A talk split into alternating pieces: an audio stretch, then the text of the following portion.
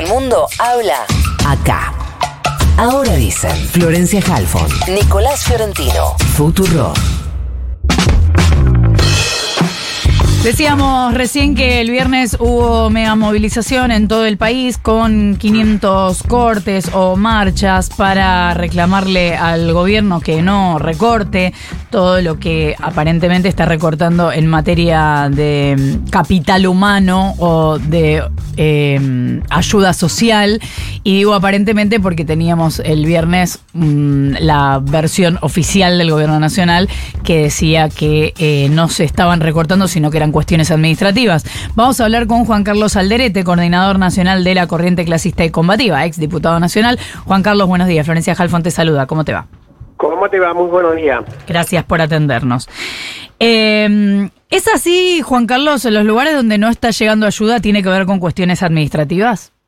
No, para nada, para nada. Más, más de dos meses de este gobierno de Javier Milei y sus secuaces han demostrado que su política es uno de los de los saqueadores que quieren llevarse todo lo que pueden en el menor tiempo posible.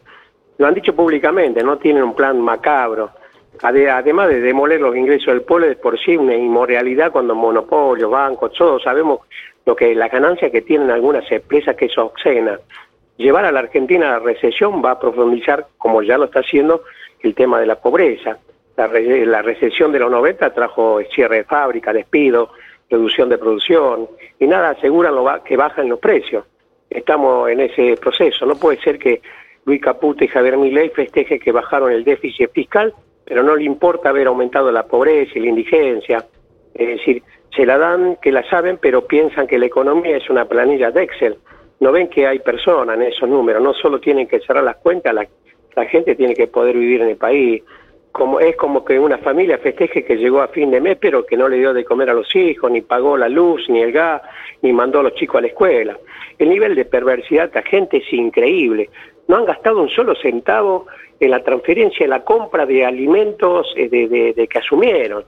Es decir, todo el presupuesto que corresponde a la entrega de este, alimento a los comedores para que sigan funcionando, esa es la perversidad que hay y se justifican con que han bajado el déficit, festejan que han bajado el déficit, pero realmente la pobreza, el hambre cada vez aumenta mucho más, ¿no?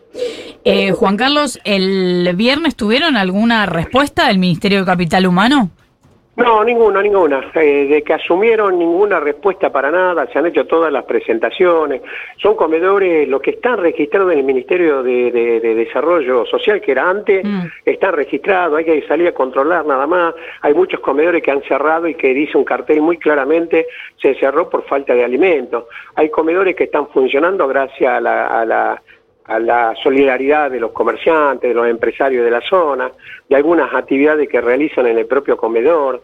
Eh, y la verdad que da, este, hay compañeras que terminan llorando porque no hay, los que están cocinando no alcanza para la gente que va a solicitar comida, a pedir la vianda allí, ¿no? Eh, si terminan llorando, terminan amargadas, como así no ser responsable que es eh, por falta de alimento en ese comedor que no le pueden dar de comer a todo. ¿no? Juan Carlos, ¿cómo te va? Nico Fiorentino te saluda. Ah, ¿cómo te va? Sabes que la semana eh, pasada entrevistamos en este programa al vocero presidencial, Manuel Adorni, que eh, dijo que era falso que no se estén, se haya cortado el suministro, la entrega de alimentos. Dijo que en todo caso lo que puede haber pasado es que haya comedores que estén mal inscriptos. La pregunta es, desde que asumió eh, Sandra Petovelo en el Ministerio de Capital Humano, de que asumió Pablo de la Torre en la eh, Secretaría de Niñez, Familia y Adolescencia. ¿Se realizó alguna política concreta para eh, reducir la cantidad de comedores inscriptos? ¿Se lanzó alguna serie de, no sé, inspecciones para tratar de bajar la cantidad de comedores? ¿Qué es lo que vino pasando?